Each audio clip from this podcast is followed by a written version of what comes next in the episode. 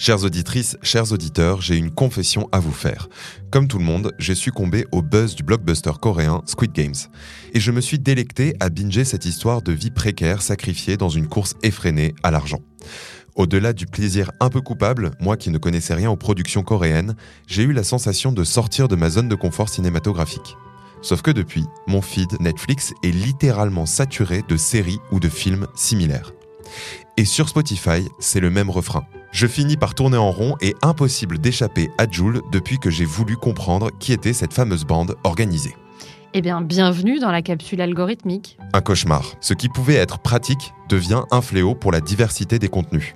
Dans un article, Wired explique que pour briser la boucle rétroactive de Spotify, il existe plusieurs options. Cliquer sur des chansons au pif dans la longue traîne des artistes les moins populaires, désactiver les fonctionnalités de lecture automatique, voire carrément appliquer la politique de la terre brûlée et créer un nouveau compte pour entraîner les algorithmes de recommandation à partir d'une base tout à fait différente. Cet enjeu autour de la découverte culturelle peut paraître anodin, mais il pose une question plus vaste. À l'heure de la personnalisation extrême et du profilage, peut-on encore se laisser surprendre? Comment reprendre le contrôle sur les algorithmes? Et surtout, peut-on les tromper? Ou le combat est-il déjà perdu d'avance? Orange vous présente le mémo. Bonjour Marine. Bonjour Germain. Bienvenue à toutes et à tous dans le Mémo, le podcast qui décrypte pour vous l'actualité de la société numérique à travers les médias. Entre publicité personnalisée sur Instagram et recommandations de séries coréennes, les algorithmes semblent prendre de plus en plus de décisions à notre insu. Et tout cela pose un vrai problème de liberté individuelle et de respect de la vie privée. Mais après tout, n'avons-nous pas délibérément choisi de partager nos moindres données en acceptant tout bêtement les cookies d'une page ou en installant Alexa dans notre salon?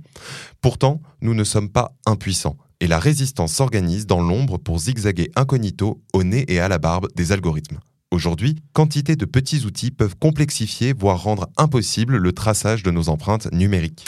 Oui, et cette volonté de tromper les algorithmes a été théorisée par deux universitaires, animés par la volonté de perturber la surveillance et la collecte de données personnelles. Ils s'appellent Helen Nissenbaum et Finn Brenton.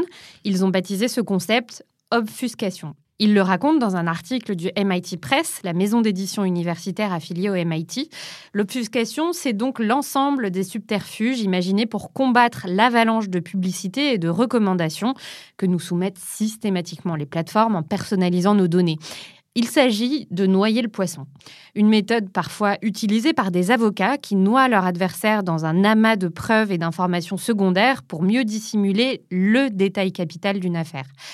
Pour défier la machine, il faut donc produire des informations ambiguës, désordonnées et fallacieuses qui vont venir diluer les données existantes. Une méthode qui permet de boycotter le modèle économique et le fonctionnement de la publicité ciblée. Si nos profils se retrouvent perturbés par des informations contradictoires, nous pouvons nous fondre dans la masse. Il ne s'agit donc pas exactement de noyer le poisson, mais de le rendre générique et anonyme, parce que le poisson, c'est nous. Ça semble en effet bien moins contraignant et sacrificiel que le mode opting out et la vie en autarcie au fond de la forêt sans Instagram. Mais sous quelle forme peut-on très concrètement pratiquer l'obfuscation? Le site américain CNET, spécialisé dans les nouvelles technologies, raconte à ce propos l'histoire de Samantha Mosley, une adolescente qui est parvenue à duper l'algorithme de suivi d'Instagram en créant un compte groupe avec ses amis. Le concept, partager un compte avec le même mot de passe à plusieurs amis pour brouiller les pistes. Le résultat, c'est que lorsqu'elle rafraîchit la modalité d'exploration du réseau social, elle accède toujours à des contenus différents et surtout sans aucun lien avec ses intérêts ou ses goûts personnels. En surfant à plusieurs sur la même session, les adolescents ont trouvé un subterfuge d'obfuscation digne des films d'espions. À défaut de pouvoir balayer leurs traces numériques, ils les ont multipliées au centuple Bref, ils ont roulé l'algorithme dans la farine. C'est un peu comme jouer à cache-cache sous l'œil de Sauron. Donc plus l'algorithme reçoit d'informations complexes et diversifiées, moins il est optimal? Tout à fait. Toujours dans le MIT Press, les chercheurs Helen Nissenbaum et Finn Brunton dressent une liste très concrète d'outils qui existent et reproduisent le mécanisme. On peut citer Tor, un navigateur sécurisé qui brouille notre activité Internet avec celle des autres utilisateurs de Tor, ou encore les projets de l'artiste activiste Adam Harvey. Il s'efforce de tromper les systèmes de reconnaissance faciale avec du maquillage ou des coiffures qui piègent les algorithmes. Il s'amuse aussi à créer des tissus imprimés de visages pixelisés pour surcharger les systèmes de reconnaissance faciale. En les portant, impossible pour les algorithmes de détecter le vrai visage dans la foule des visages. Il y a aussi des plugins plus faciles à utiliser au quotidien, tels que Track Me Not ou Ad Nauseam, qui émettent des fausses requêtes de recherche en multipliant les onglets ou qui cliquent sur chaque annonce publicitaire, quel que soit son contenu, pour embrouiller les algorithmes de surveillance. Ouais, peut-être plus simple que des cybertonies camouflage, mais c'est quand même pas très pratique de devoir ouvrir des dizaines d'onglets à chaque recherche. Si? Non, je t'avoue que j'ai fait le test et que ça ralentit considérablement mon ordinateur. Et sur le téléphone, je t'en parle même pas. Bon allez, un dernier pour la route, et c'est mon préféré, GoRando, un plugin qui réagit au hasard sur Facebook et interfère avec les analyses émotionnelles de notre profil.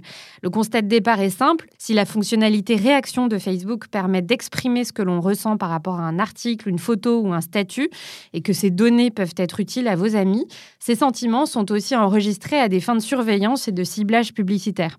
GoRando choisit au hasard l'une des six réactions disponibles sur Facebook, colère, joie, tristesse, amour, etc., de telle sorte qu'au bout du bout, Facebook sera incapable de savoir si votre réaction est authentique ou non. Ouais, génial. Mais de quoi potentiellement passer pour quelqu'un d'assez instable hein on ne disparaît pas totalement donc, mais on s'anonymise.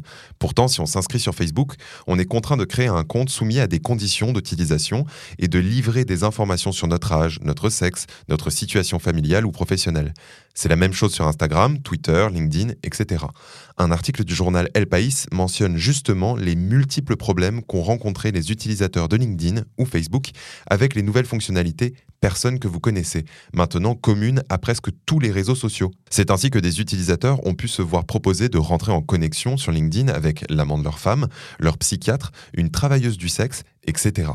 Sans rien avoir demandé, vous l'imaginez bien. Pour contrer cette fonctionnalité, le média espagnol recommande de mettre en place une attaque contradictoire, sorte de riposte manuelle pour faire échouer l'algorithme. Le principe Supprimer 5 personnes clés de votre liste d'amis, car ce sont ces maillons clés qui déterminent les recommandations de la fonctionnalité. La méthode est donc toute simple supprimer ces liens et ajouter du bruit. En les supprimant, c'est toute la chaîne algorithmique qui s'effondre. Du côté du média espagnol en ligne maldita.es, on recommande des politiques d'hygiène ou des routines de purification numérique pour échapper au ciblage publicitaire. Ces bonnes pratiques, elles passent notamment par quelques modifications à effectuer intra-réseaux sociaux.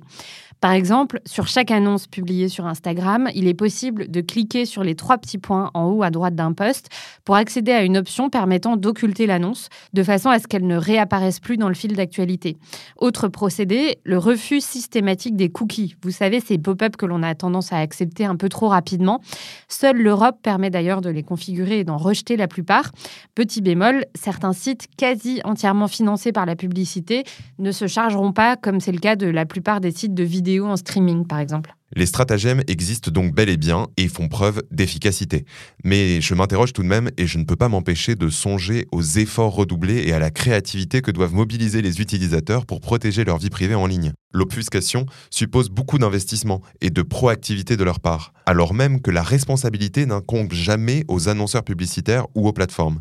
Les autorités supérieures pourraient être appelées à délester les internautes de cette charge au nom de la sauvegarde des libertés fondamentales. En attendant, je recommanderais l'optimisme combatif d'Aurora Gomez, psychologue spécialisée dans les comportements digitaux, citée par maldita.es, qui propose une législation pro-consommateur pour interdire la collecte de données démographiques, rappelant, je cite, qu'individuellement, nous pouvons avoir des comportements hygiéniques, mais qu'on ne peut pas demander à l'individu de faire tout le boulot.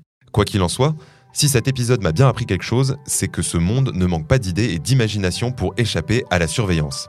C'est donc sur cette note d'espoir et avec tout un catalogue de solutions pour faire de vous des héros masqués que s'achève aujourd'hui le mémo.